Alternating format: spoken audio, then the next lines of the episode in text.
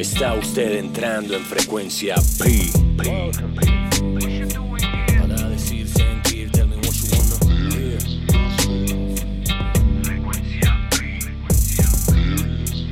Esto es frecuencia P con Pierre Scholes. Bienvenidos una vez más a Frecuencia Pi, este espacio podcast que tiene como único objetivo llevarles a todos ustedes conversaciones eh, interesantes sobre negocios, cultura, entretenimiento. Y el caso de hoy tiene que ver con eh, un grupo de emprendedores vallecaucanos muy jóvenes que decidieron dejarlo todo a un lado, sus carreras profesionales puntualmente, para apostarle a un negocio bastante estigmatizado aún, el del entretenimiento para adultos. Y puntualmente el negocio de las webcam girls. Así es, un tema bastante caliente del que se sabe poco o del que se habla poco en realidad, pero que mueve 450 millones de dólares en el mundo y que tiene como segundo principal mercado Colombia, después de Rumania. Se dice que en nuestro país, en Colombia, hay alrededor de 40.000 modelos dedicadas a este negocio. Así que sin más preámbulos, aquí los dejo con este nuevo episodio de Frecuencia Pi. Majo y Alfredo, eh, ante nada, muchísimas gracias por entrar en frecuencia, por em, querer compartir con todos los que nos oyen un poco acerca de la historia de negocio y de vida que tienen ustedes dos como pareja.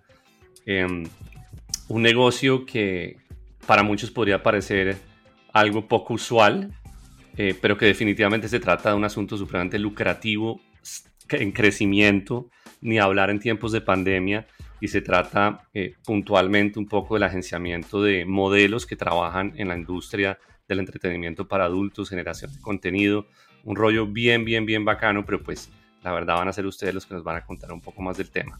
Eh, bienvenidos a Frecuencia. ¿En dónde están? Están en Cali, me imagino. En Cali. En Cali.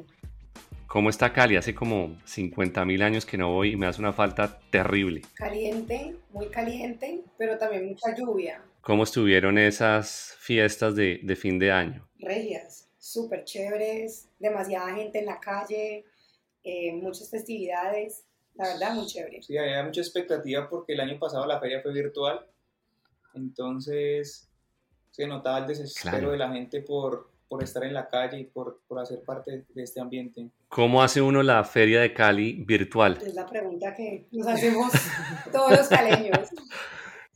No, La gente bailaba, bebía en la casa. eh, ¿cómo, cómo- cómo ha sido ese tema del, del COVID, sobre todo en Cali y pues en Colombia? Es que hace 12 años ya ni le perdí la cuenta que no, que no estoy en el país. pues aquí tuvimos mucha, mucho aislamiento y tuvimos mucha como confinamiento, eh, pero en la, digamos en la feria virtual pues te tocaba tomar en casa mientras el que quería veía a artistas bailar salsa en una pantalla, pero pues el restante eh, Ok. era plan casa, restaurantes y casas, sobre todo. Entonces me imagino que en este año que se permitió hacer, pues la gente, como decía Alfredo, se liberó No. del todo. No había mucha máscara, me imagino, tampoco. No, la verdad, los conciertos a reventar, o sea, habían demasiados conciertos, eh, ¿qué más? Como tablados, ¿cómo se dice eso? Sí, como, Como tascas. como tascas Tascas. por todo Cali, Sí. norte, sur, oeste, oriente, era impresionante.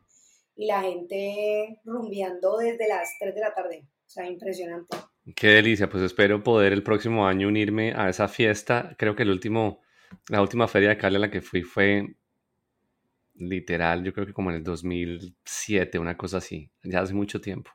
Así que hay que retomar esas andanzas, con el permiso de la señora, porque Sí, pues volver. en la época de mi último, de mi última feria de Cali estaba soltero todavía, entonces pues ya las cosas cambian un poquito con, con, con mujer e hijo, pero nos llevamos a toda la familia a celebrar allá, que eso es una delicia. De ¿Tú dónde vives?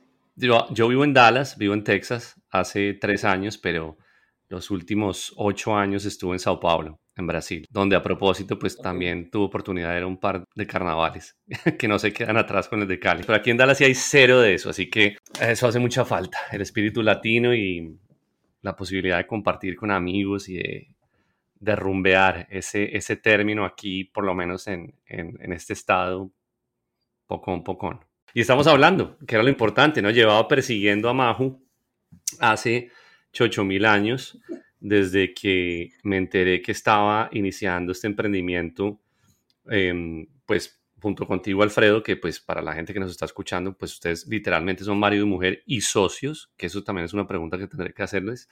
¿Cómo, cómo se lleva uno en materia de negocios con el marido, la esposa? Em, que es un tema interesante y, que también genera muchas preguntas. Mucha gente dice que uno no debería hacer sociedades con amigos ni con familia. Eh, pues yo creo también saber un poco del tema.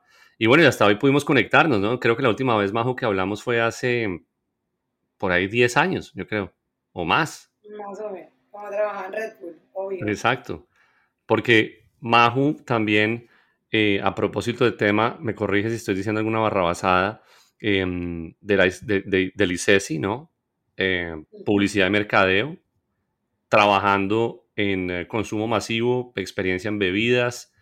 Y Alfredo, ¿cuál es el perfil de Alfredo, el, el background, como diríamos? ¿De dónde viene Alfredo? Bueno, yo vengo de, del cine, estudié cine en la universidad. Eh, ah, ok. Y digamos que eso fue un complemento muy grande por conocer el tema de video, de streaming, de iluminación, de audio. Entonces, ese fue como uno de los grandes aportes míos hacia, hacia este negocio, hacia hacerlo con mucha calidad desde el inicio. Eh, y simultáneamente a, a, este negocio, también tengo, digamos que una productora en el que estoy camino como a, como a hacer mi ópera prima como director. Eh, mm. Y ya ese es otro negocio, pues otra apuesta que también está en pareja y en el que hemos invertido eh, dinero que hemos ganado en, este otro negocio, en esta, en esta otra, como para no poner los huevos en la misma canasta y, y, tener un muy buen futuro. ¿Y, el, ¿Y esa ópera prima es hacia, hacia el cine, hacia el documental, hacia TV? Sí, no, cine de ficción. Es el cine de pues. ficción. Ah, pues bueno, vamos a estar muy pendientes del apellido, no se les va a olvidar. Van Arken o Van Arken, eh, bien Dutch, ¿no? Eh, familia holandesa o de dónde, sí, dónde sí, viene. Holandesa. Bueno, pues eh, acuérdense cuando escuchen a Alfredo Van Arken con su ópera prima, pues estamos hablando de un caleño, ¿no? Sí, sí. Bueno, pero bueno, vamos a salirnos entonces un poco de la historia del el tema de carrera enfocado hacia hacia el cine de Alfredo para hablar entonces un poco de esta idea que es eh, Pink Life Studio, ¿no? Em, ¿Cuándo surge esta idea? Y pues cuéntenme de dónde, de dónde, aparece la idea y, y, en qué consta, ¿no? ¿De qué se trata Pink Life Studio? Vale, entonces, eh, te comento, esto pasó hace cinco años. Eh, nosotros entramos a este negocio o conocimos el negocio por cuestiones del o sea, del destino, porque un amigo empezó a hacer el, como un estudio y nos pidió colaboración a nosotros eh, de inversión de dinero. Eh, ingresamos en, este, en ese entonces, ingresamos solamente como, como dando dinero, invirtiendo, pero a mí me atrajo mucho la industria. Empecé a conocer un poco más, a investigar que cómo era la industria, cómo se tenía que producir, cómo se trabajaba, de qué se trataba, eh, cuál era como mi, como mi, mi, visión sobre la industria. Y empezamos los dos a decir como que queremos montar un estudio o una empresa de entretenimiento para adultos, pero, pero, pero bien, o sea, con todo lo de ley, buscando la capacitación con los mejores, entonces ahí fue que investigamos, que te comenté anteriormente sobre Juan Bustos. Juan Bustos es el pionero en la industria. Él es de Medellín. Él lleva unos que 10 años. No, mucho más. Yo creo que entre 15 y 20 años, por allá iniciando los 2000, fueron las primeras transmisiones, obviamente muy austeras, pero fueron las primeras transmisiones desde Colombia. Nos fuimos para Medellín. ¿Cómo es? Cuando tú dices que, que, tu amigo los buscó como eh, potenciales inversionistas ángel, por así decirlo, del negocio que él tenía para su estudio, ¿en qué consistía ese estudio? ¿Cómo es ese tema de un estudio para, para este servicio puntual, para este negocio? Digamos que en ese entonces, eh, nuestro amigo que tenía no tanto conocimiento sobre la industria, nos buscó para decirnos, hey, necesito invertir, necesito que inviertan en esta casa, en estas habitaciones, este es el negocio, ustedes no lo van a operar, solamente requiero el dinero. Yo conozco un porcentaje, de la sociedad y ya. Entonces, ¿pero qué pasó? Cuando ya ingresamos, obviamente quisimos darnos cuenta como, bueno, de en qué estamos invirtiendo, de qué se trata esto, eh, porque yo tampoco en mi vida, pues yo vengo, como acabas de mencionar, de la ICESI, yo trabajé en Red Bull en Bavaria, eh, Harinera del Valle, entonces pues yo era muy de consumo masivo, de bebidas, eh, y yo decía, ¿qué, ¿qué es esto? ¿Qué es un chat de modelaje? No tengo ni idea, nunca lo había visto. Y cuando lo conozco, pues ahí ya realmente la que más se motiva y la que se engancha con el negocio soy yo. Entonces yo le digo a él, hey, montemos algo chévere, grande, eh, con todo lo que tiene que tener una empresa como tal, eh, y nos vamos para Medellín. Nos capacitamos en Medellín con Juan eh, y venimos aquí a Cali. En medio de la capacitación, Juan nos dice, me interesaría ser socio de ustedes en Cali. O sea, que fue que, son, que sean un estudio aliado, una marca aliada de Juan Bustos en Cali, que no tengo. Y nosotros le decimos de una. Y nos venimos para Cali y arrancamos con el negocio Pink Life Studio. ¿Y cómo es ese tema de, de, dar los primeros pasos en esa industria en materia de, de inversión y de, de, digámoslo, reglamentación o más bien de, papelería? ¿Cómo dentro de qué sector se hace el registro de una compañía de, este tipo de servicios? ¿Cómo funciona esa primera fase? Bueno, lo principal es buscar la locación. Entonces, tu locación va a ser en una zona comercial o mixta. No puede ser en residencial, puesto que este negocio no puede ser en residencial. Eh, de ahí tenés que tener permiso de, eh, bueno, uso de suelo, bomberos, tenés que tener el RUT con unos códigos establecidos que realmente cada año se va cambiando porque la reglamentación se va cambiando con la DIAN. Anteriormente nosotros eh, hace cinco años no pagábamos IVA y ahora sí tenemos que pagar IVA. Entonces eh, el código es como de... ¿De qué es el código? De exportación de datos al exterior. Al exterior. Es como un código que, que, la Diana, en 2019, el Congreso de la República, digamos que al darse cuenta de que es una industria en la que se factura tantas, tantos millones de dólares al año, eh, estaban perdiendo mucho dinero y eh, imponen como una reglamentación para el pago de IVA, de retenciones, eh, claro. ya que el negocio era alegal. Sigue siendo alegal en muchos, en muchos aspectos, eh, no ilegal, sino alegal, que todavía no, lo han reglamentado, pero en el aspecto de impuestos sí ya está reglamentado por la DIAN. Entonces, los códigos de operación del negocio son exportación de datos al, exterior. Así es considerado este negocio. Digamos que pues como modelaje webcam no existe como tal, como, como actividad económica. Como código. Como código, exacto. Pero la idea es que hay toda una industria y unas asociaciones que se llaman ASOCEA, que es una asociación de estudios de modelos webcam, peleando por todos estos derechos, porque ya estamos pagando como industria muchos impuestos eh, y no estamos teniendo muchos derechos que, a los que deberíamos tener acceso. Entonces hay como todo un proyecto en el Congreso para, para reconocer a la industria dentro de unos códigos establecidos específicamente para la industria. Bueno, ustedes dicen que, que Juan, em, que decidió sugerirle ser socio y que es el pionero en el país, tiene unos 20 años en el mercado, eh, de alguna manera desenvolviendo, desarrollando esta industria, pero ¿cuántos años tiene esta modalidad de negocio en el mercado, en el mundo? Esto es algo relativamente nuevo, me imagino, ¿no? Pues relativamente, eh, el dato exacto lo desconocería, sin embargo, sé que Colombia es una de las potencias mundiales, es el segundo país que más modelos webcam tiene en el mundo detrás de Rumania. Por ahí. Eh, pero sí, sí, sí es cierto es que Rumania eh, inició el negocio un poco antes y, y, en ese país están más avanzados ya que han desarrollado la industria de una manera más empresarial. Sí, mucho más empresarial. Eh, digamos que en, en, en, este país todo el mundo sabe inglés, mm, las modelos para aceptar, ser aceptadas dentro de los estudios deben saber inglés, es tomado de una manera mucho más seria. Profesional. y mucho más profesional. En, Colombia lo hemos tomado de una manera más, digamos, más folclórica. Sin embargo, no deja de ser una industria que, que tiene una facturación muy alta por la alta belleza de las mujeres colombianas.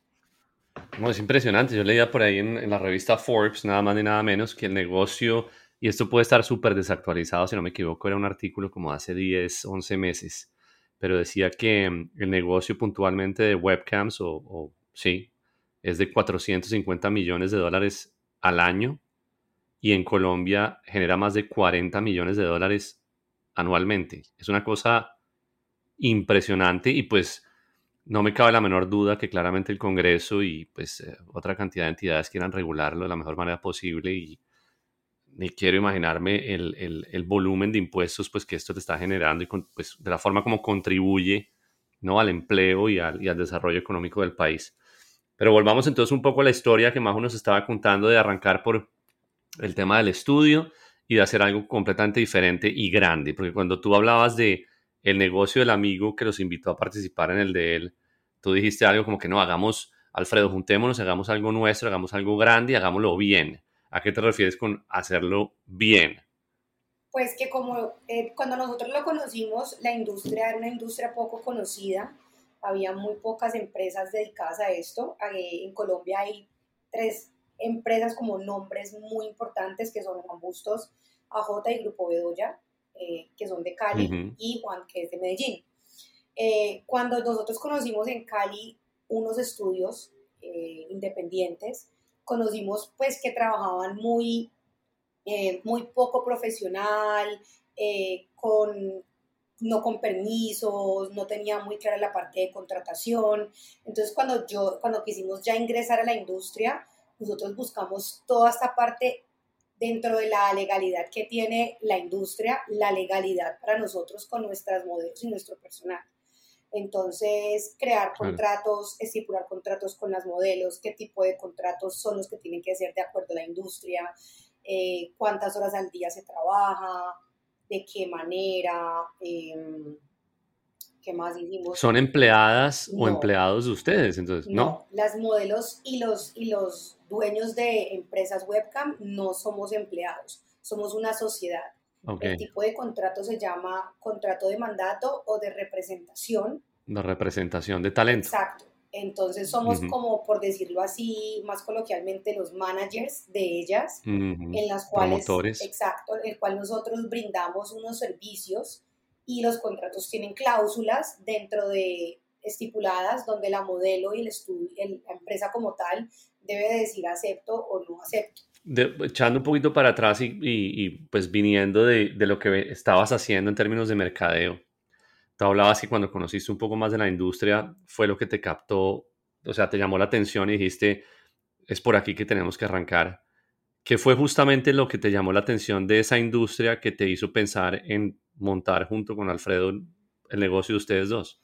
Bueno, lo principal fue que encontré que la industria apoyaba a las mujeres que no tienen las mismas oportunidades que cualquier, cualquier persona, eh, apoya a mujeres que quieren salir adelante y en esta parte, esta parte fue la que más me cautivó, en ver mujeres que de pronto no habían terminado sus estudios, de pronto querían terminarlos, querían hacer, no sé, muchas cosas, emprendimientos, pero no tenían la manera.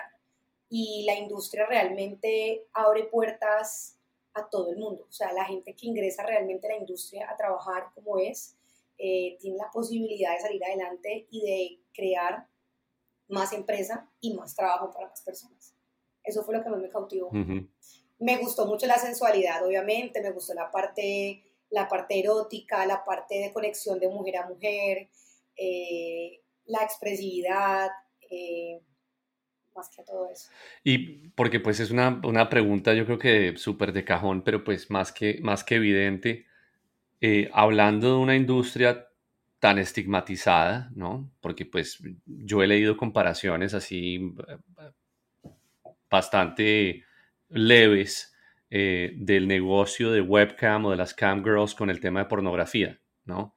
¿Cómo es, ¿Cómo es eso? ¿Cómo se hace diferente una cosa de la otra, primero? Si es que existe una diferencia, ¿no? Y segundo, ¿cómo presenta uno ante, su círculo social, amigos, familia, la idea de, hey, voy a arrancar un negocio de esto? Porque, seamos muy francos, Colombia puntualmente, me atrevería a pensar que la mayoría de países, países en América Latina tenemos una cierta tendencia bastante morronga, ¿no? Somos de bastante doble moral. Todo el mundo dice esto está terrible, esto está mal, pero son los primeros en hacer clic ahí, ¿no? Son los primeros en registrarse en determinadas plataformas. Todo el mundo ve, pero nadie acepta ver, ¿no? Entonces, ¿cómo, cómo funciona eso de, de decirle a los amigos, a todo el mundo, ahí, este es nuestro negocio? ¿Qué opinan? Pues digamos que la pregunta sobre la pornografía es, es realmente la única diferencia que hay con la pornografía, es que la pornografía no es en vivo, todo es pregrabado, es en video, la webcam es Ah, ok. en vivo, o sea, tú ves a la modelo en vivo haciendo shows y no siempre son explícitos, hay shows sensuales y como bien la palabra dice, de entretenimiento. Muchas modelos juegan, eh, tienen, tienen como em, actividades dentro de su espacio y de su tiempo de conexión diferentes a la parte sexual. Eh, esto podría Ujú. diferenciar un poco de la pornografía, pero es pornografía Total. porque te estás desnudando al fin y al cabo y estás haciendo al fin y al cabo luego shows explícitos. Eh, ¿Cómo se lo cuentas a tu familia? Pues difícil. Realmente, por ejemplo, la mamá de Alfredo es mucho más tranquila, es mucho más liberal. Entonces, ya como, no, súper chévere, hagámosle, los apoyo.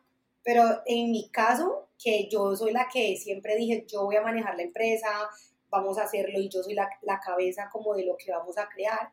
em, no, mi mamá fue súper difícil, mi mamá es católica, mi mamá no entendía yo cómo venía de Australia después de haber estudiado en la ICESI, después de haber estado en multinacionales trabajando en una empresa, cómo era posible que su hija decidiera trabajar, digamos, por, por algo, una palabra fea, pero realmente así me la dijo como proxeneta. Entonces Ujú. fue difícil eh, aceptarlo, y, pero ya el tiempo cuando, yo pienso que cuando tus, tus más allegados y tus familiares ven la emoción, ven la profundidad y ven esa energía que tú le, le, le metes al trabajo día a día, ese esfuerzo que le das, pienso que queda ahí al lado como, sí, sé sobre esto la industria, pero pues a mi hija igual la motiva y la, la llena de vida, cosa que la otra, las otras industrias no hacían conmigo.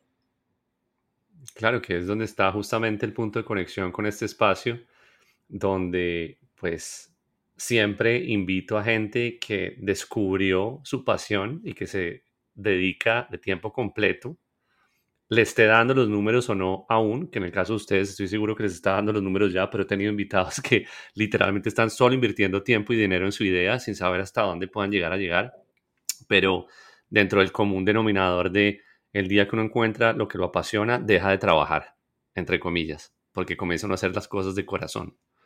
¿Cómo fue ese, ese momento de, de haber montado todo, de tener todo organizadito, de tener a, sus primeras modelos eh, agenciadas y lanzar el producto en vivo? ¿Cómo fue ese primer momento? Y, y, mm, quiero saber pues exactamente de ese momento a hoy, cómo han mudado las cosas un poco. digamos que la empresa, la empresa ha tenido un crecimiento eh, rápido a comparación en cómo crecen las empresas.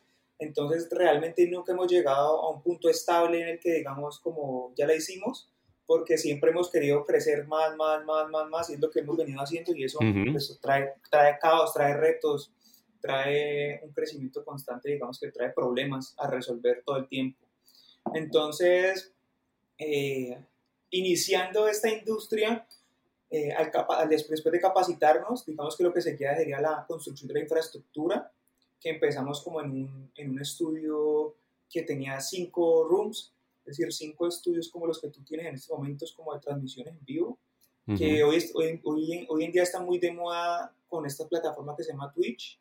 Digamos, la gente construye estudios Ujú. para transmisiones en vivo. La webcam es igual a Twitch. Súper fuerte en gaming, ¿no? Muy fuerte en el Exacto. tema de, de Y hay videojuegos. muchos modelos que están emigrando a Twitch o jalan tráfico de Twitch a la webcam, pero es muy parecido porque es Ujú. transmisión en vivo y finalmente es entretenimiento. Entonces, lo que siempre nosotros vimos del negocio y donde, y donde hemos hecho como una diferencia es que desde un inicio vimos que, el- que en este negocio no solamente estás compitiendo contra otros modelos, sino que estás compitiendo contra un partido de fútbol, contra un- una película o una serie, o cualquier forma que tenga cualquier ser humano de, de gastar su tiempo libre o de ocio. Entonces, al, al entender el Ujú. negocio de esta manera, desde un inicio eh, el enfoque que le hemos dado a las modelos es, es ese. Es que es un negocio que obviamente es un negocio sexual, pero es un negocio que abarca muchas más posibilidades de entretenimiento, eh, porque hay modelos que tocan instrumentos, que pintan, que divierten o que son espectaculares para bailar o para conversar. Eh, digamos que la idea es que cada uno vaya descubriendo y con la ayuda de sus managers vaya descubriendo su talento. Entonces, cuando iniciamos este proceso, eh, Juliana, que es como la más, fue la más interesada en el, en el, negocio, comenzó desde la raíz del negocio que se llaman los monitores. ¿Qué son los monitores dentro de este negocio?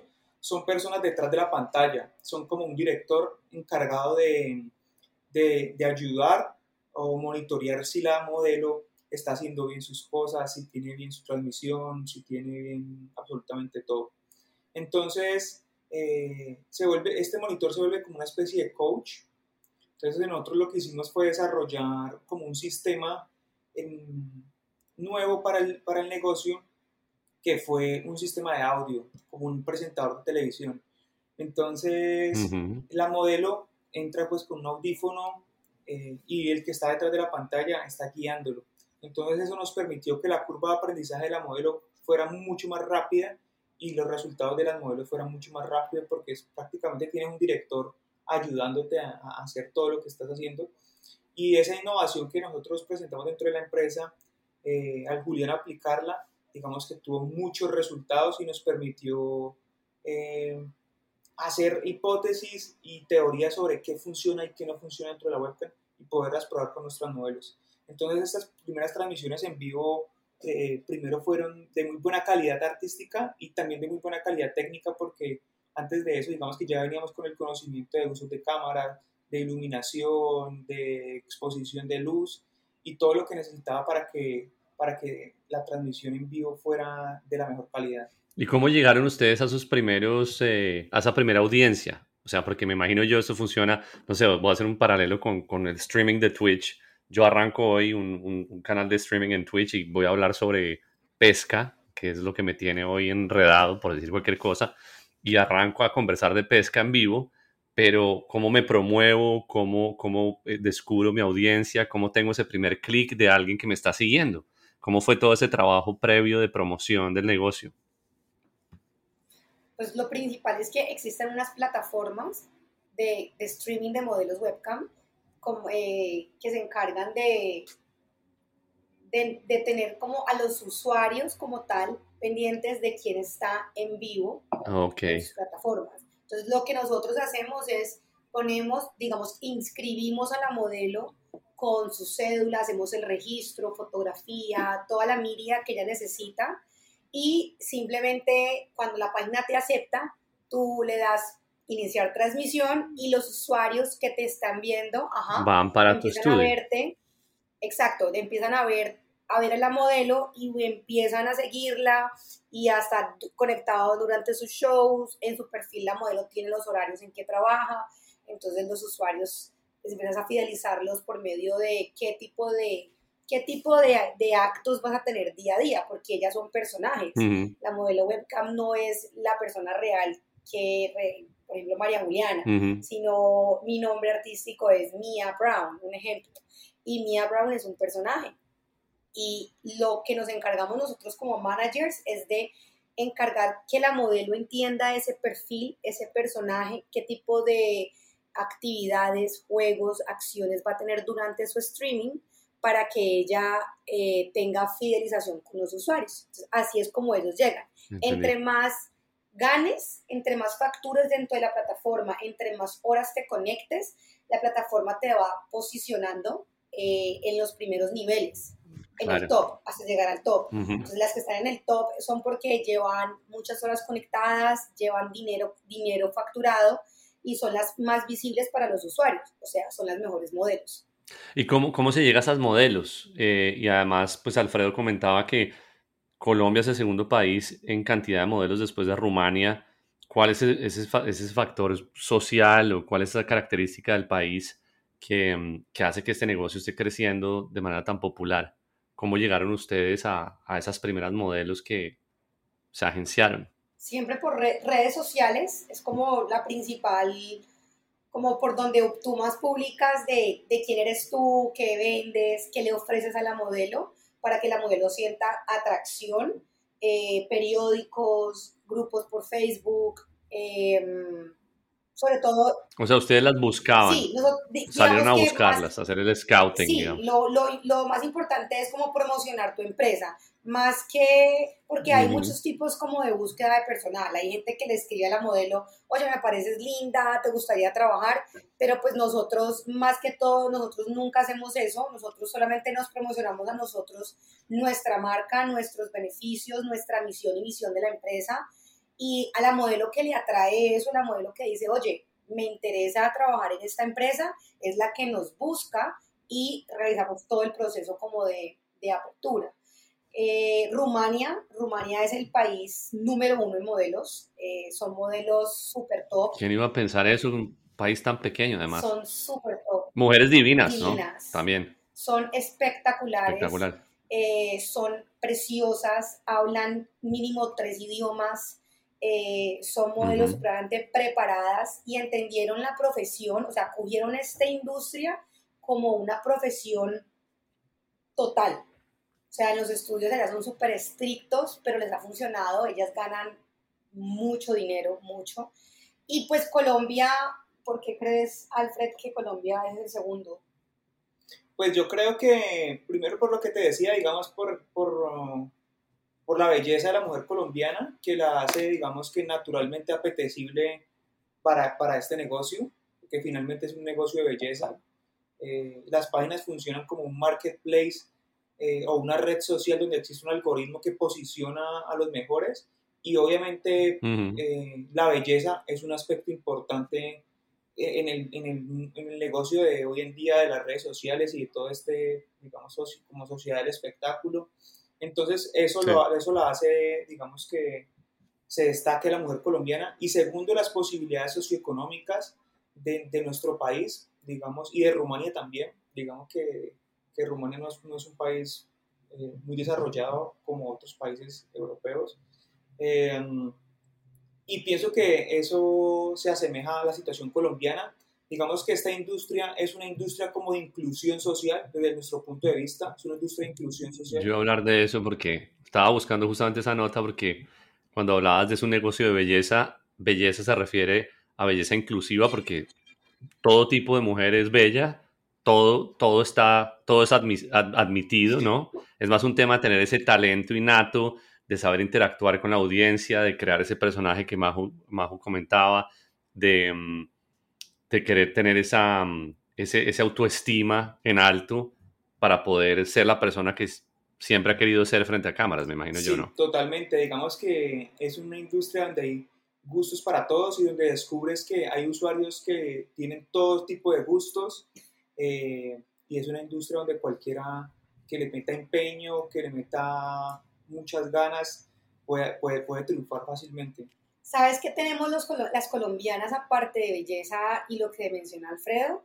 Tenemos algo que no tienen muchas mujeres, que es la actitud. Tenemos una sabrosura, em, una, una, una, no sé, una calidez humana, em, la forma de nuestro movimiento de cadera, nuestro, nuestras facciones. Esto atrae muchísimo porque así la rumana sea espectacular, divina, pues ella preparada, le hace falta como ese sabor latino que la colombiana tiene. Por, por, yo no sé si es por, por genética, pero lo tenemos. Totalmente de acuerdo. Ese es mi único comentario, sí. Absolutamente de acuerdo. Em, y otro de los puntos, otro de los puntos importantes es que esta industria, digamos que ha, ha permitido que, que muchas personas pasen en poco tiempo de no tener nada a tener mucho y eso es atractivo porque digamos que nuestro sistema mm, capitalista en el que vivimos es muy difícil pasar de ser eh, pobre a, a, tener dinero, o sea, son, son pocos los que logran esto, mm.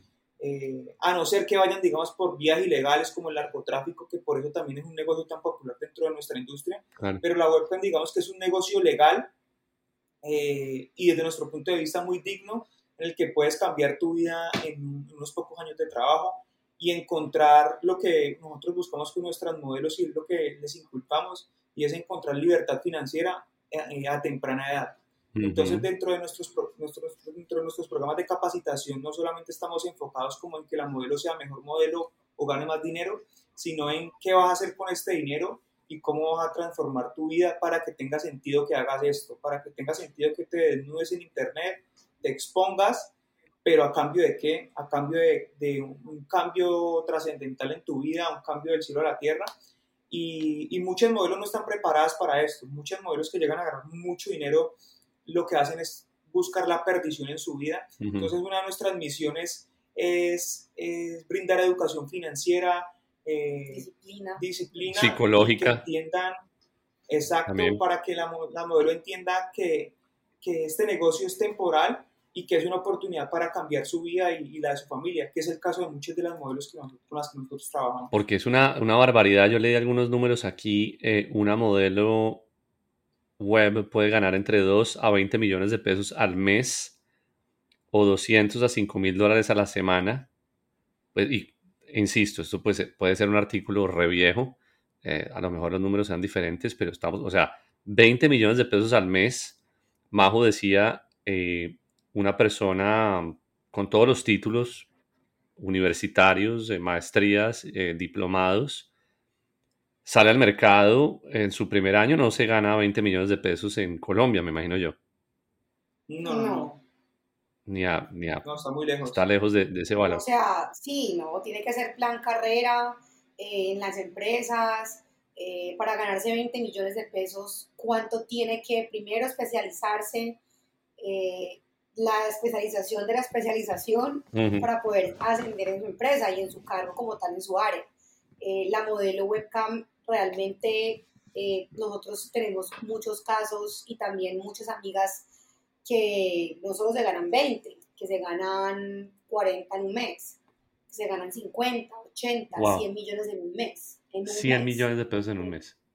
Eso son 25, 30 mil dólares eh, al mes haciendo una conversión aquí bastante ligera para los que nos están oyendo fuera, fuera de Colombia. Claramente no todas ganan igual, no todas ganan esa cantidad de dinero. Está la modelo que gana unos 5 eh, millones, 2 mil dólares al mes. Eh, pero ¿quién gana?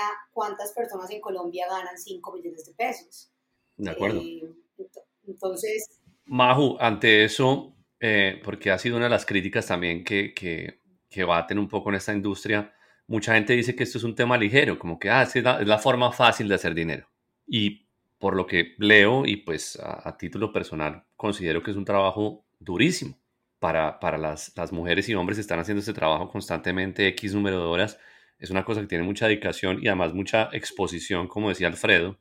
Me imagino que también tiene un impacto social importante, ¿no? Que es el de decidir entrar a un estudio frente a una cámara a exponerse. Sí, total total lo que estás diciendo.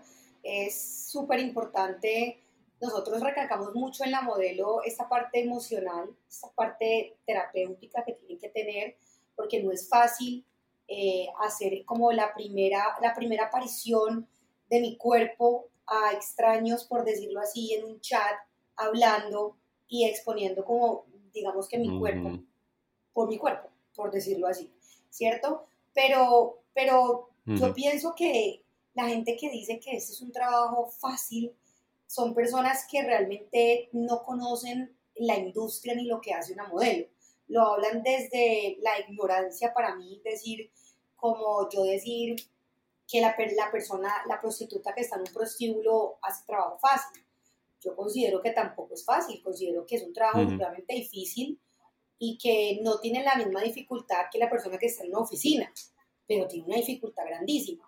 Para mí la modelo webcam es un trabajo, imagínate, tú estar siempre en buena actitud, en disposición, pase lo que pase en tu vida diariamente, debes estar en línea, dando lo mejor de ti, con energía, con entrega, con entusiasmo. No creo que sea muy sencillo. Eh, aparte de toda la exposición, aparte de todo tu círculo social, a muchas de ellas les pasa que la familia, la mayoría las rechaza por lo que están haciendo, pero cuando ya em, la, la modelo empieza a facturar dinero y empieza a decirle, mami, pero venga, yo le arreglo eh, la casa o yo la cambio para otro lugar o otro barrio y empieza a cambiarle la vida a su familia, ya hay una, una mayor aceptación, pero en ese transcurso de tiempo que duró no facturando mucho y ya facturando bastante para poder ayudar es, es crítico para la modelo. Por eso nosotros tenemos departamento de gestión humana, psicóloga, para que la que quiera hablar, la que quiera sentir apoyo emocional, lo tenga con nosotros. No, es impresionante la, la, la infraestructura, el apoyo que ustedes le ofrecen a todos los que hacen parte del, del negocio, es impresionante. O sea, yo leía que había más o menos, o hay alrededor de 2.500 empresas enfocadas a este negocio en Colombia, que cuando lo leía en la revista Semana decía, ¿en qué momento? ¿Quiénes, hablando de 2.500 empresas, estamos hablando de competencia directa? ¿En qué, ¿En qué, consiste esa competencia? ¿Es un tema de precios? ¿Es un tema de, de servicio?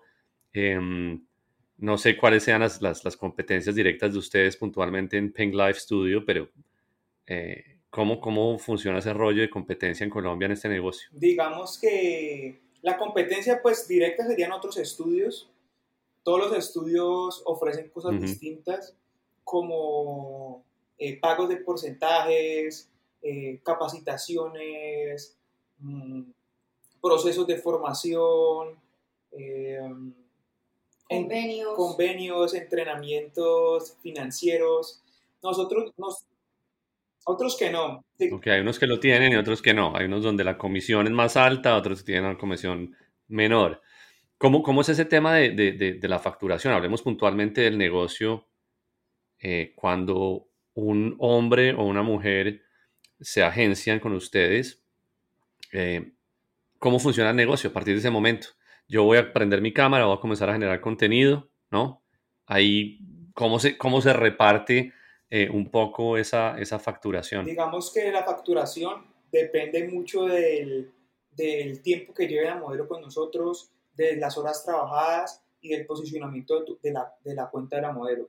Digamos que los porcentajes se dividen eh, entre el estudio y la modelo, ya que el estudio, digamos que la modelo pone uh -huh. eh, como su persona como tal y el estudio que pone, digamos que todo el andamiaje, eh, los recursos tecnológicos, los recursos creativos, digamos que cuando una modelo llega al estudio de nosotros, eh, la modelo llega a formar parte de un equipo que está formado por monitores, monitores líderes y managers de estudio que, que lo que hacen es hacer como un análisis de, de esta modelo y hacer un plan de trabajo. Entonces, lo que en las empresas se llama como una planeación estratégica, cada vez que llega una modelo a nuestro estudio se hace una planeación estratégica con ella, definiendo cuáles son sus debilidades al iniciar, cómo se van a combatir esas debilidades y cuáles son sus fortalezas y cómo se van a explotar estas fortalezas.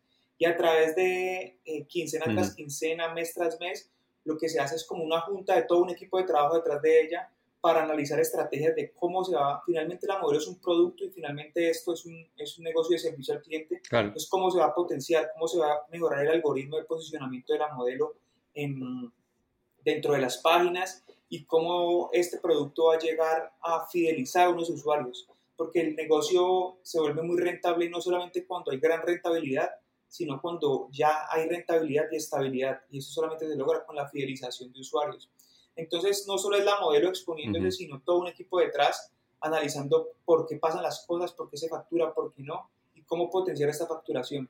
Entonces, las modelos eh, comienzan a ganar en escalas de distintos porcentajes dependiendo de sus horas de trabajo, de su facturación, de su tiempo y muchas modelos ya okay. cuando, cuando adquieren muy buen dinero, digamos que unos buenos ahorros, lo que nosotros buscamos es que las modelos se vuelvan modelos satélites, es decir, que ya adquieren un apartamento propio y nosotros les ayudamos a montar todo, todo el sistema tecnológico, pero ya tengan un poco más de libertad porque ya están posicionadas, ya tienen dinero y transmiten desde su casa con, con mucho más libertad. Y, aquí, y ahí... Entonces ya montan su propio estudio, le, ya, ya crean su propia escenografía, ya le dan un poco más de, de, de personalidad a su propio espacio y no van a ese a ese estándar un poco que les ofrece el estudio que ustedes tienen Entonces, en la agencia. Y aquí los porcentajes pues, son muy, mucho, mucho más altos, eh, llegando hasta el 85-90% de la facturación. Entonces, como te digo, depende de cada, depende de cada caso, de cada modelo, del tiempo que lleven dentro de la empresa. Ok. Eh, hablemos, tú decías producto, estamos hablando de, valores intangibles, estamos hablando de talento, estamos hablando de personas, eh, pero ¿cuáles son esos productos más vendidos en esta industria? ¿Qué es lo que más busca la clientela? Y hago un paréntesis porque también en uno de los artículos leía que la principal audiencia o consumidor de, servicios web en Colombia son eh, eh, los americanos, estadounidenses y los asiáticos. Y curiosamente en el artículo decían, los colombianos no tanto porque no están muy dados al negocio. ¿Cómo es eso que no estamos muy dados al negocio uno? Y, bueno, y después cuéntame un poco sobre, sobre esos productos que son un hit que hay que tener. O sea, hay que tener esto, esto y esto. Los principales usuarios son los norteamericanos, eh, para mí, los, los ingleses, y ahí luego van los asiáticos. Los colombianos, ¿por qué no? Porque el colombiano no le encuentra como el sentido a, digamos que a disfrutar de un show en vivo por alguien en línea. No le ve como el sentido. Dice como, no, yo puedo salir al bar de mi esquina y conozco a muchas personas por nuestra cultura, nuestra forma de ser, em, como por ese calor humano. En cambio, en, estas, en estos tipos de, de norteamericanos, los, los, ingleses y los asiáticos, su cultura es muy diferente, no son muy familiares. Por ejemplo, el 24 y el 31 de diciembre son los días, los mejores días de diciembre para las modelos, porque los usuarios están, están en casa eh, viendo, no sé, partidos, películas y prefieren conectarse en línea para tener contacto con, otros, con otra persona. Muchos de ellos no buscan solamente la parte como la parte sexual, buscan esa parte como afectiva del ser humano, esa comunicación, el quiero que me escuches, em, y por eso, por eso el colombiano no le atrae esto, para nada. Se podría decir que es gente relativamente solitaria. Solas o que tienen muchos de ellos zonas sociales, eh, muchos de ellos tienen problemas eh, de erección o, tiene o, tienen problemas sexuales en sus vidas. Em, entonces, como no pueden hacerlo en la vida real, prefieren encontrarlo en la webcam. Es interesantísimo. Y hablando de productos, entonces, ¿qué, qué es lo? Tú decías Navidad, ¿no? Un tema, o sea, el día de Navidad. Entonces me imagino yo, me imagino no, porque pues lo he visto claramente, o sea, el tema de eh, ¿cómo se llama eso? De, vestirse con atuendos navideños, de la modelo Papá Noel, eh, ta, ta, ta, ¿no? Ese, ese tipo de fetiche. ¿Qué otro tipo de, de, productos son así como clásicos en esta industria? las fechas especiales de cada mes, por ejemplo, el 17 de marzo es San Patricio, entonces digamos que cada mes hay fechas súper importantes eh, a nivel mundial y que las modelos tienen que aprovecharlas porque son golazos. O sea, lo que hagas ese día te va a ir bien si estás enfocado a una actividad propia de esa festividad. Em, ¿Qué otro? La modelo tiende a tener como un portafolio de cosas que hace y que le disfruta hacer y que a los usuarios también les atrae. Entonces, esa parte como de producto también es importante, la buquetería que tienen entre, entre la modelo sea más top, más grande, más posicionada, tiene un arsenal de juguetes impresionantes, eh, lencerías, tacones, em, digamos que elementos y juguetes que en, la, en la, cotidianidad tú no ves. Y tampoco ¿Cómo funciona? Te voy a parar ahí porque eso es algo que me causa mucha curiosidad porque cuando hablamos de modelos, me imagino que ellas tienen que invertir un dineral en ellas o en ellos, ¿no? Para, para verse bien, para comprarse la, nueva lencería, para eh, tener acceso a, nuevos juguetes o a lo que sea que, venga en la temática de lo que quieran transmitir ese día a través de la webcam. Eso es algo que donde el estudio ayuda, tienen algún tipo como de, de sponsors, tienen algún tipo de marcas que apoyan el negocio y les están enviando productos constantemente para que sean eh, exhibidos o o esto viene del bolsillo de las modelos? Pues lo que hace el estudio y lo que brinda es que tenemos convenios con jugueterías. Entonces, por ejemplo, en Colombia, hace más o menos tres años, abrió una, una, marca de juguetes que son juguetes fantásticos, se llama Elfo Toys. Em, y lo que nosotros hemos hecho es como darle a conocer a la modelo este tipo de juguetes y por medio de concursos en el mes con las modelos, eh, regalamos juguetes, regalamos lencería, regalamos juguetes interactivos, que es lo que el consumidor más le gusta, el juguete interactivo. Si estamos, ahí digo juguetes porque no falta el que dice que cuál, cuál juguete, estamos hablando de sex shops y de... Y de sí. Entonces, exacto, ajá, entonces hay juguetes eróticos. Juguetes eróticos, ajá, entonces hay juguetes, el consumidor número uno de webcam, lo que más le gusta en una modelo es que tenga muchos juguetes eróticos y sobre todo interactivos. Entonces... Interactivos es que em, le envías un, un, incentivo, un token, y vamos a hablar ahorita del tema de tokens, a esa modelo, y esa modelo siente algo más o menos. Siente, siente mucho dependiendo de la cantidad de incentivos o de tokens que le envíes. Entonces, em, esto es el, el, principal juguete a nivel mundial, se llama el Lush, es el principal, eh, que toda modelo webcam lo tiene pero eh, digamos que nosotros como estudio que brindamos, brindamos el conocimiento, la formación, regalamos, pero al mismo tiempo la modelo debe invertir en ella porque son sus juguetes. Entonces ella tiene que empezar, nosotros le brindamos un kit de inicio, el cual claramente le vendemos, y la modelo tiene que empezar a comprar cada mes de su, de, de su facturación si quiere. Ella ya decide si lo quiere hacer o no pero sí que pero las modelos exitosas, todas cada mes compran por lo menos tres juguetes eróticos, por lo menos cinco lencerías, porque el usuario se cansa de ver siempre lo mismo. Claro, yo me imagino el tema de fetiches, hablemos puntualmente de fetiches, el, la enfermera, el, eh, la policía, em, el soldado, el Papá Noel, yo me imagino que ya ese tema de, de invención y de brainstorming a, a nivel agencia, de estar constantemente renovándose y saliendo con nuevo contenido, tiene que ser un desafío bravo también. Total. Por ejemplo, en Halloween. Halloween que para nosotros es una fecha del 31 y ya.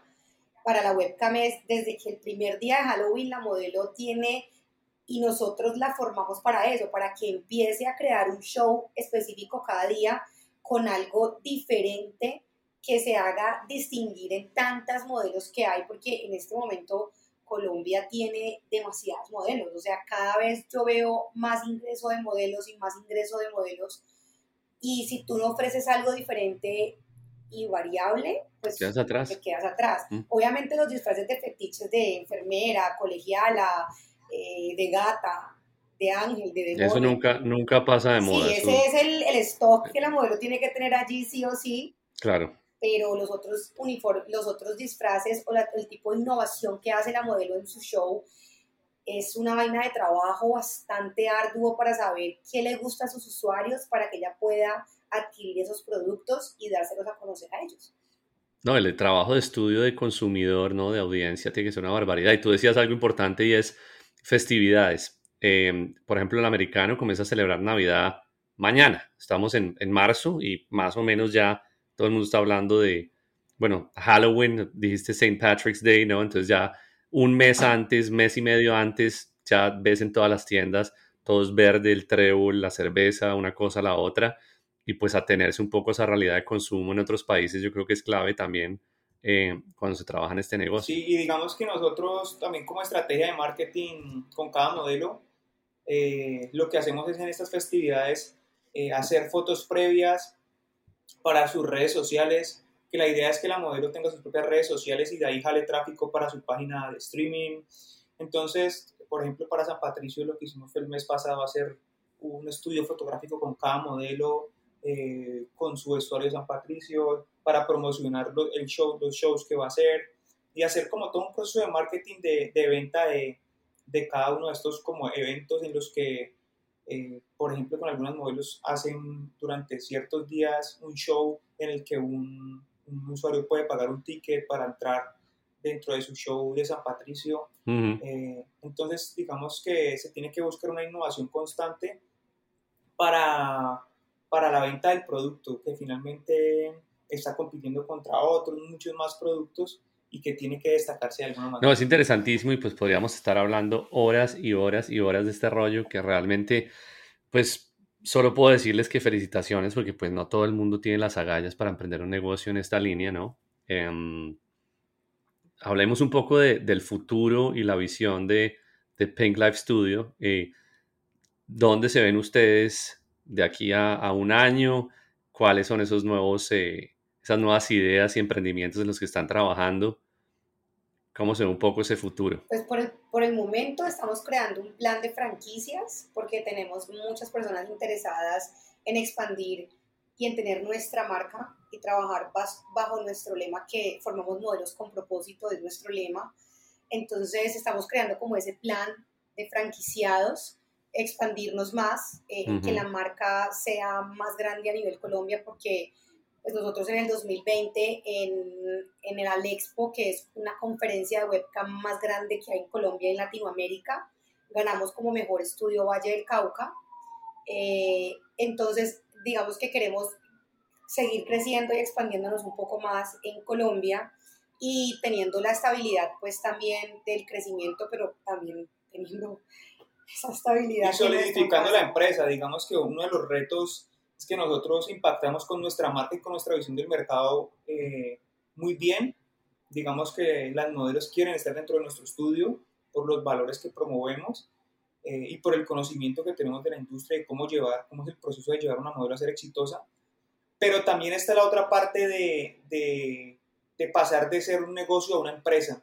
Y ese es el proceso de transición en el que hemos estado mm. estos últimos dos años, eh, creando departamentos, digamos que eh, ya tenemos un departamento financiero, un departamento de marketing, un departamento de gestión humana, cómo funciona, digamos, que una empresa, eh, pero... ¿Cuánta gente está trabajando con ustedes hoy por hoy? Nosotros tenemos aproximadamente 70 personas, 70 personas. Wow. Eh, en todos los departamentos y eso también ha sido un reto grande para nosotros. Ninguno venía de la administración de empresas y ha sido todo un reto enfrentarse a las finanzas, enfrentarse a, a, lo administrativo, que puede sonar, digamos, muy normal y muy fácil, pero, pero trae caos. Entonces, esos son como los dos retos. Eh, y en estos momentos, desde el año pasado, lo que, lo que comenzamos fue con unos ingenieros una estandarización de procesos dentro de la empresa, que es lo que nos va a permitir eh, hacer el proceso de franquicias y hacerlo de una manera mucho más efectiva, porque sí, hemos recibido muchas propuestas, pero queremos hacerlo de una manera idónea, que es estandarizando absolutamente todos los procesos en todos los departamentos que involucran la operación de, este negocio. Bueno, y pensando un poco en lo que ya vemos como una realidad, todo este tema del metaverse y de realidad virtual, em, ¿se está haciendo algo en ese sentido en el tema de, de webcams? La webcam lleva, realmente eso es realidad virtual, la webcam lleva aproximadamente cinco años sacando como prototipos eh, que siempre en las conferencias los dan. Ponerme mis óculos y entrar. Sí, los óculos, literalmente estás en el room de la modelo, allí la estás viendo todo, pero pienso que esto va a demorar mucho tiempo para que realmente sea algo más como visible y más accesible a los usuarios, porque no lo sienten como tan real todavía. Se ve un poco mucha realidad virtual y no tan tangible como la modelo en el chat viéndola no sé, es, un poquito diferente. Sí, y finalmente el acceso, el acceso a estos productos tecnológicos todavía no ha llegado a la sociedad eh, masiva. Claro.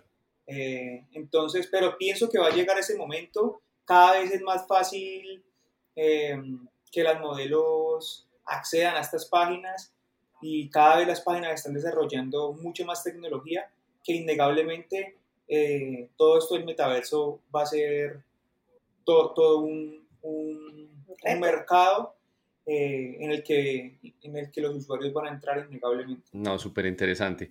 Pues para los que nos están oyendo, ¿dónde los pueden seguir a ustedes? ¿Dónde se pueden enterar más sobre Pink Life?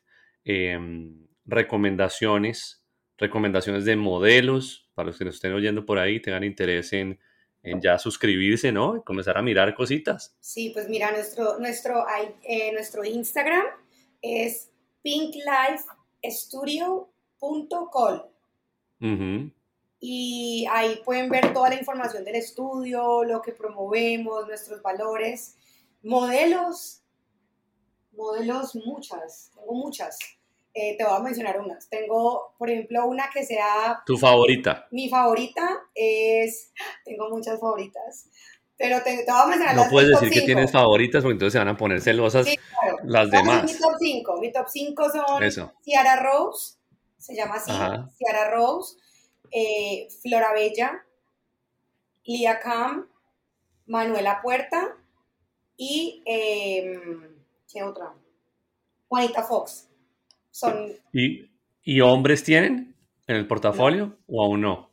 Aún No, no, pero aún es un no. mercado en el que queremos entrar, sino que es otro universo, pero ya tenemos, estamos desarrollando una marca que se va a llamar The Pink Macho y va a ser eh, una marca para hombres, pero estamos en un proceso de investigación y, y buscando también aliados porque sí que es otro mercado y, y, pues hay que saber muy bien a qué mercado se va a entrar y qué, qué busca ese mercado. Y ciertamente es un mercado eh, para homosexuales, digamos, los hombres, Ujú. porque las mujeres no son muy consumidoras de webcam, eh, son muy pocas las mujeres que consumen webcam, entonces el Ah, mercado de pues. hombres, el mercado de hombres está destinado es como para el mundo gay y es otro Ujú. universo, otros gustos en el que sí que nos gustaría entrar, eh, pero no conocemos bien el mercado, estamos en un proceso de investigación y también en el mundo trans, que es un mundo de Ujú. mucha facturación y que mueve mucho dinero. Digamos que la cantidad de hombres eh, héteros que tienen su fantasía de, de ver transexuales es Ujú. gigante eh, y ahí también hay un mercado a explorar, pero ciertamente no lo conocemos muy bien, pero cuando dominemos completamente este sí nos gustaría emigrar a esos otros mercados. No, pues impresionante. O sea, que me cuenten que tienen más de 70 empleados que están haciendo esta cantidad de cosas em, y que les ha ido también estos cinco años, pues eh, es solamente un- una pequeña señal de lo bien que les va a continuar yendo con cualquier tipo de idea que decidan emprender. Felicitaciones grandototas. Eh, me alegra verlos contentos en esto y verlos juntos. Em, ¿cómo es ese tema de trabajar como pareja? Socios y pareja. difícil, no es fácil. Hay que tener mucha comunicación. eh, ¿Quién es más difícil, Alfredo o Majo? Pues yo pienso que tenemos personalidades distintas que, que funcionaron muy bien eh, a- iniciando, como en el empuje del negocio que necesita como mucha fortaleza, muchas ideas, eh, mucho fuego para meterle a todos los obstáculos. Em, Juliana, digamos que es como, tiene el perfil de CEO de una empresa para sacarla adelante, no le queda grande nada, digamos que a nivel operativo. Y, y yo, digamos que tengo un perfil más de ideas. Eh, Es el es- soñador. Escribo, soy como, el, como, el- como una personalidad más soñadora y Juliana las Era aterriza. un hombre de cine, de cámara. Sí, Sí. entonces eh, hacemos un buen complemento. eh, pero ciertamente ya en el crecimiento de la empresa, cuando ya las ideas están establecidas, eh, sí, sí hemos tenido un poco más de diferencia, donde hemos tenido que conciliar muchas cosas, porque tenemos personalidades, digamos que muy distintas. Juliana tiene una personalidad mucho más estricta, eh, mucho más, sí, estricta podría decirse, que ha, que ha traído Claro. mucho beneficio para nosotros. Yo tengo una personalidad mucho más fresca.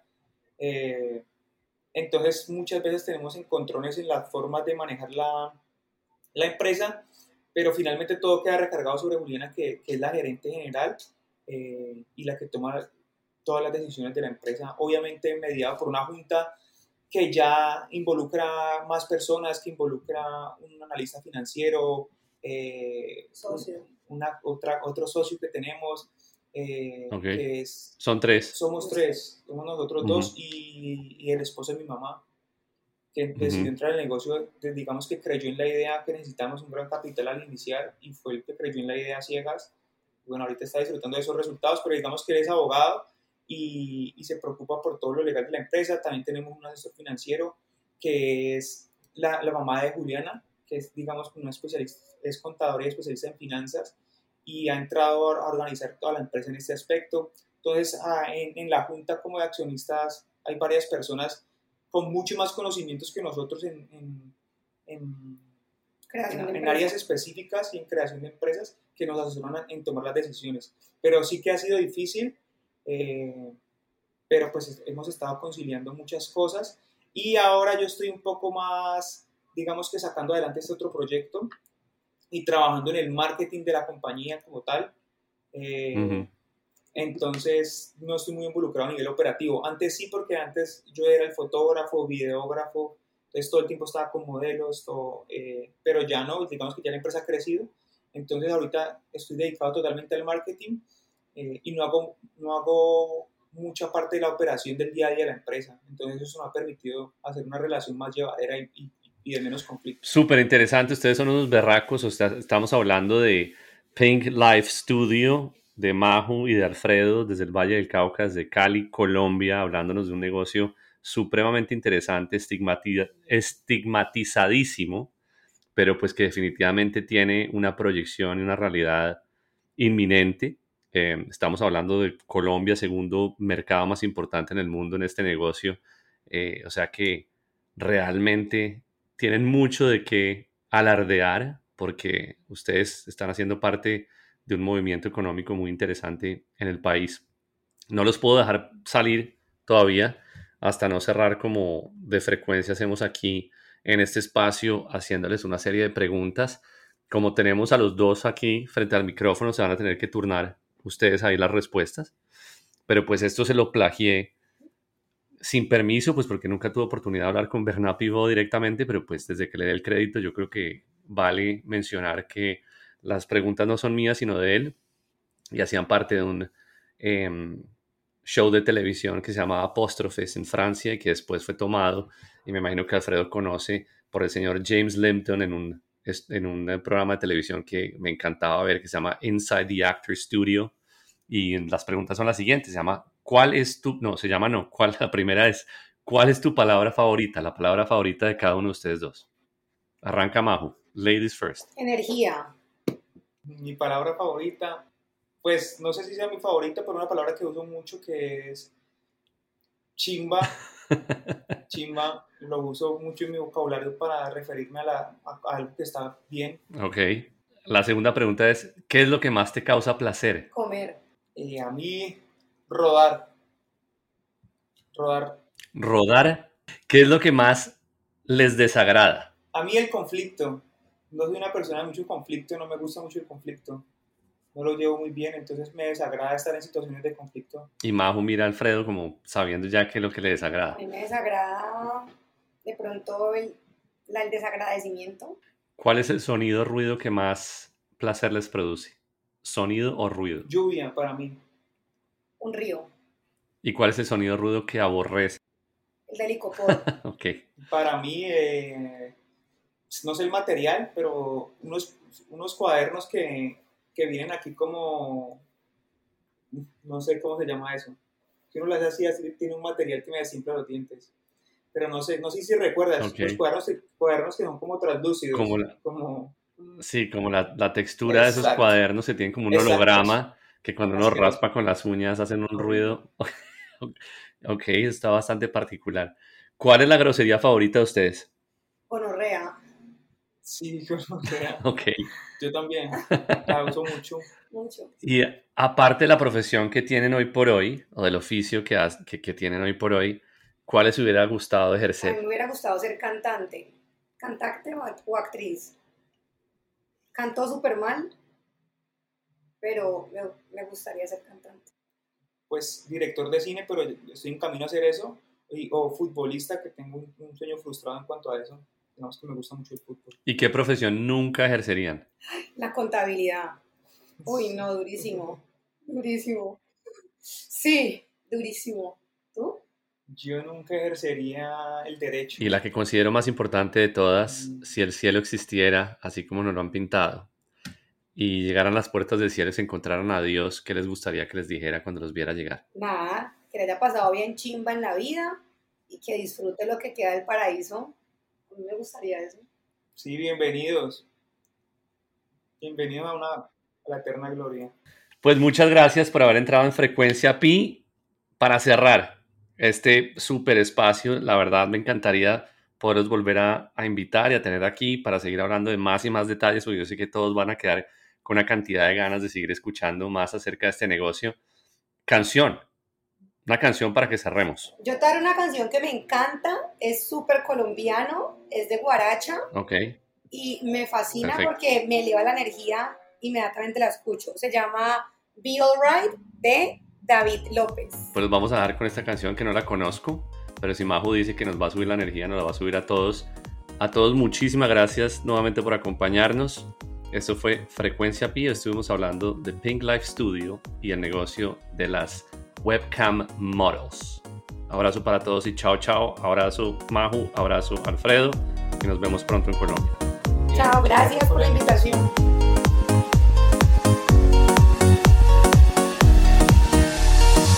Do you want?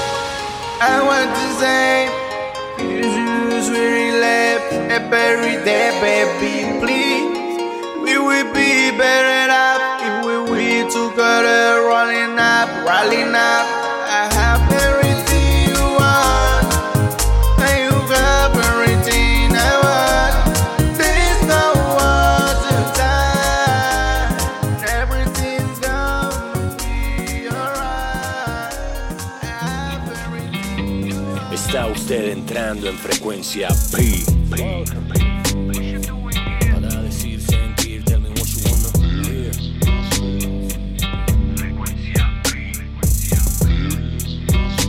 frecuencia Pi con Pierre Scholz.